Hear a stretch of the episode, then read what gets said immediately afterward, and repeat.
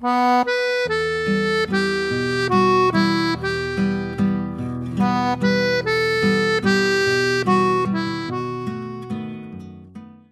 家好，我是依依，欢迎您收听默默耳语。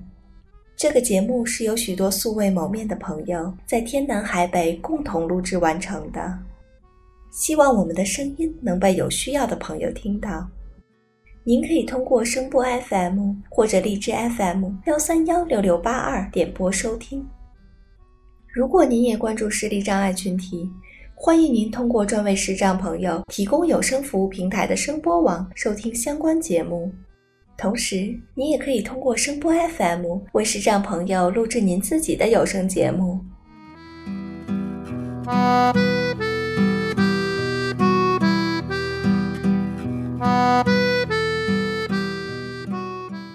默默耳语第一季收录了二十一篇关于旅行的文章。摘自我自己的散文随笔集，一切都没那么糟。希望您可以通过我们的声音，和我们一起用耳朵听旅行。第十篇文章是：挣脱还是融合，永无止境的命题。这篇文章也是由我两个朋友共同播读的。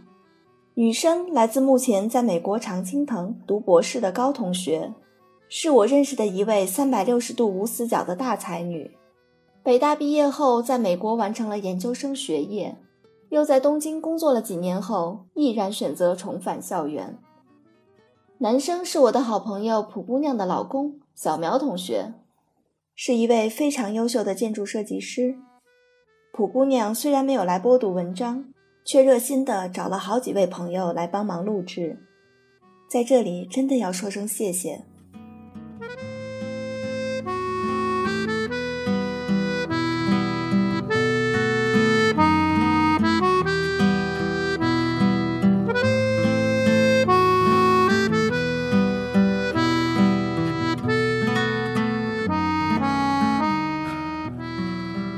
挣脱还是融合，永无止境的命题。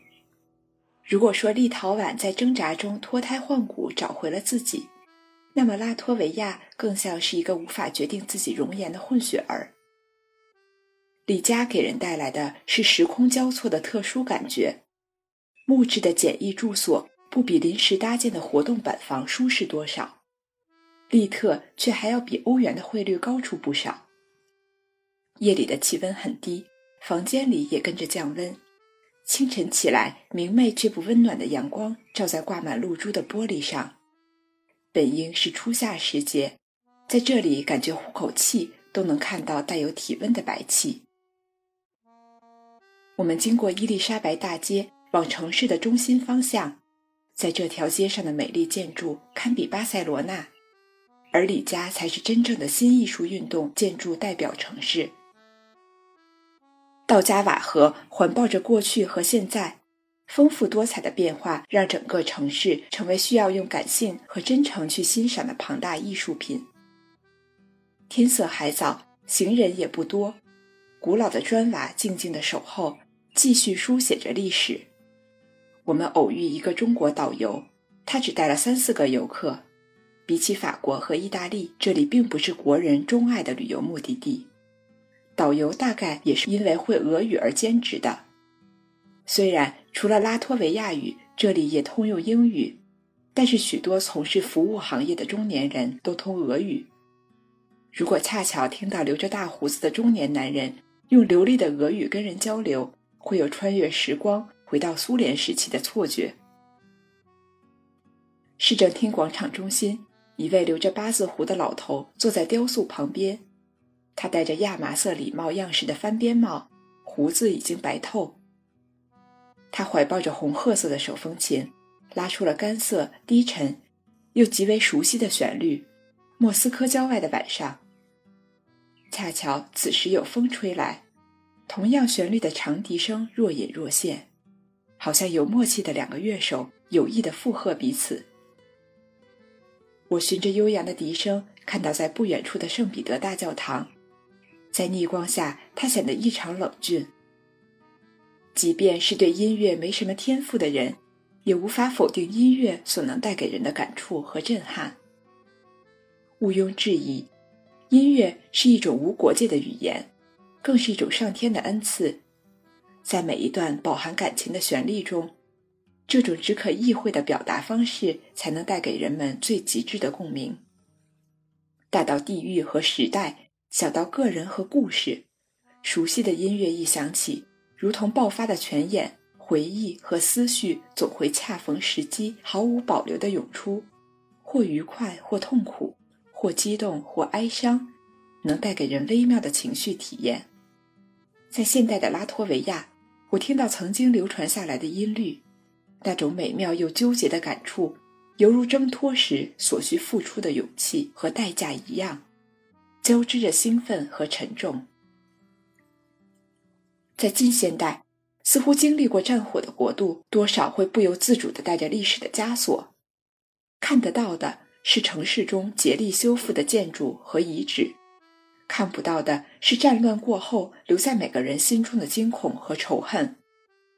都说只有真正经历过战争的人才知道和平的珍贵，因为战争的惨烈是无法言说的。那些可以言传的苦痛，大概都不是真正的苦痛。圣彼得教堂的一层展出了许多战时的影像资料。一位亲历战争的白发老太太在这里做义务的管理员。他用颤颤巍巍的叹气声告诉我：“这样高的木质结构教堂建造的多么不容易，可是毁掉它只是一个炸弹在一瞬间就能完成的事。”教堂的角落里摆放着一只腐蚀失色的风信机，象征着辟邪的风信机是李家的吉祥之物，却在炸毁教堂的时候一同死亡。如今，教堂顶端那金光灿灿的飞信机。被制作成各种复制品来讨得游客的喜爱，而最初被寄予美好希望的这只却永远无法被修复。就像有些东西可以恢复，而有些东西毁了就再也找不回来。拉脱维亚的味道如同拉脱维亚的食物一样，制作所用的食材都是清新的、鲜美的海物和新鲜的果蔬，以及饱满厚重的谷类。却用了最混沌的烹调方式，做出了一种焦杂又油腻的味道。我把第一勺食物放入口中，觉得头晕目眩，再细细品味，那种混合的口感又让人上瘾。接连不断的咀嚼，便想一探究竟：这陌生的菜肴里到底添加了多少味佐料，才能烧出这样一个拥有复杂滋味的国度？束缚和挣脱的纠缠，似乎成了他一直未完成的命题。这是他最脆弱的一面，而迷离却又成为了他最吸引人的一面。相比之下，爱沙尼亚要显得轻松欢快许多。虽然它表面上跟拉脱维亚一样，有许多具有时代感的遗迹，但给人的整体感觉却是清爽透彻的。就好比两个共同追随师傅的学徒，一个过了心入了骨髓，另一个只装扮了皮肤。这对两者的人生影响却是天壤之别的。都在被统治的缝隙中生存，也许是爱沙尼亚曾经很长一段时间都在北欧的势力范围之内，所以他身上的近代烙印没有那么明显。北欧的防御城堡和西欧少见的东正教堂在这里可以同时存在，即便是内心同样坚定的反抗，他却能以柔美之姿游刃有余地抵制着强势。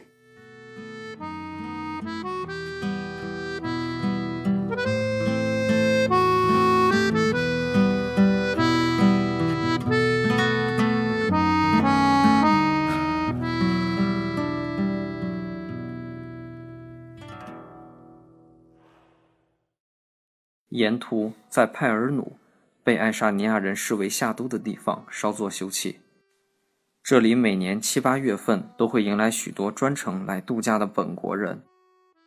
这个城市不大，沿海的道路搭建了许多颜色淡雅的度假木屋。还没有到旺季，这里并不十分热闹。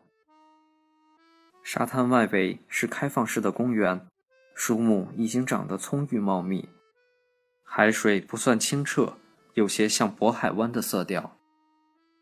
这片波罗的海的海域还泛着淡淡的微红，海水也不到最适宜下水的温度，只零星的看到不远处有几个人在游泳，更远的地方有一两只小帆摇曳着。把车停在树林的阴影下，偶尔会有斑驳的光影从树叶的缝隙中洒落。除了海鸟的叫声，这里安静的几乎什么都听不到。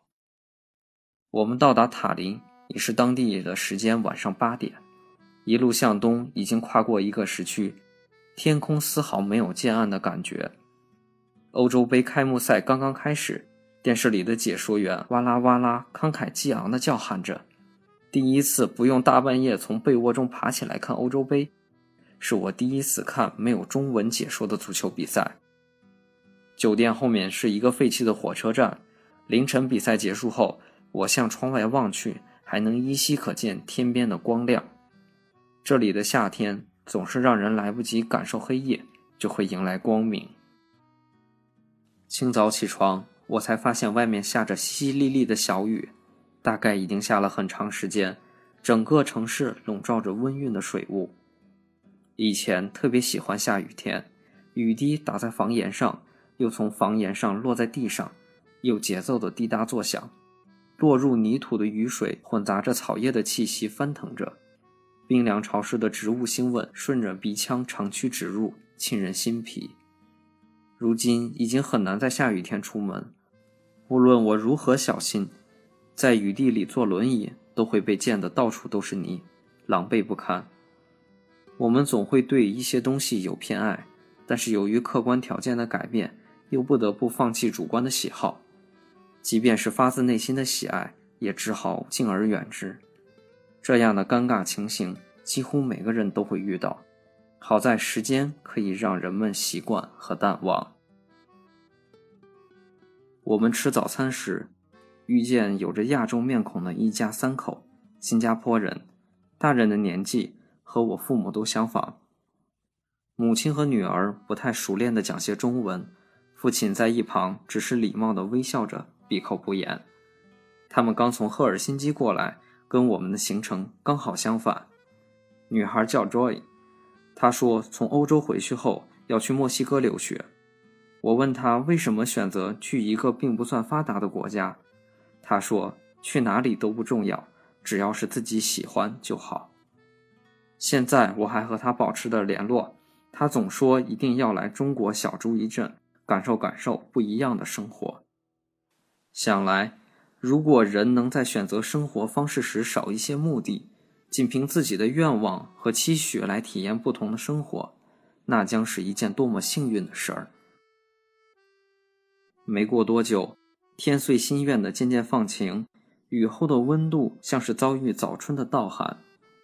盛产金发碧眼美女的爱沙尼亚也孕育了绝美的塔林，三面环海的城市。完整保留了北欧的中世纪格调，老城符合了很多人对于贵族、古典和文艺小资的一切幻想，便自然成了背包客的圣地。过去按等级制度划分的上下城区已经被游客的脚步连接成一体，聚集的人气让空气也变得暖和起来。尤其是到了下城区的广场上，遇到由当地人组成的欧洲风格集市。居民和游客开心地挤在一起，热闹温馨的场面融成了一道美丽的人文风景，充满了生活感。也许是因为大多女孩子天生就对卖东西的地方有好感，所以我混迹其中也十分兴奋。花了很长时间逛遍了每一个摊位，又长又细。独具特色的皮货原始粗犷，针织的衣装御寒保暖。传统的手工艺品独特而有韵味儿，还有各种各样的家庭自制小吃，都给我留下了很深刻的印象。许多摊主都是温婉大方的女子，骨子里透着高贵而不高傲的气质，带着能化开冰雪的微笑，让人觉得快乐和温暖。好像爱沙尼亚人大都如此，平易温和，像是冬天的暖手袋一样暖心。离开塔林的船票是早上六点。前一天晚上，我们跟前台预约了叫醒服务。第二天早上退房时，服务员递给我们的三个白色的纸袋，说这么早走吃不到餐厅的早餐，让我们带着在路上吃。在那一瞬间，流入心中的暖流仿佛让阴郁的清晨都明亮起来。他的脸上并没有洋溢出过分亲热的表情，对我的感谢也只是报之以淡淡的微笑。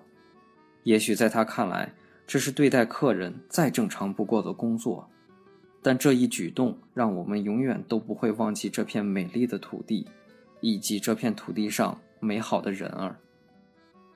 我们上车，打开纸袋，看到每一个里面都整齐着码放着两块三明治、一瓶纯净水和几张餐巾纸。再简单不过的吃食，也让人觉得贴心。在爱沙尼亚。我们得到了旅途中最无微不至的关照。在路上带再多的行李都不及心怀温暖，带走再多的纪念品都不及带走一丝感动。塔林离圣彼得堡已经不算太远，入俄罗斯境需要另行签证，错过了亲临真正俄国城市的机会。不过圣彼得堡也不太具有苏联风格。那是一个特意让自己看起来更像西欧的城市。历史经常跟人们开玩笑，它的车轮不断地滚动着，让一些地方拼命奋力以求挣脱，却又让一些地方不断努力以求融合。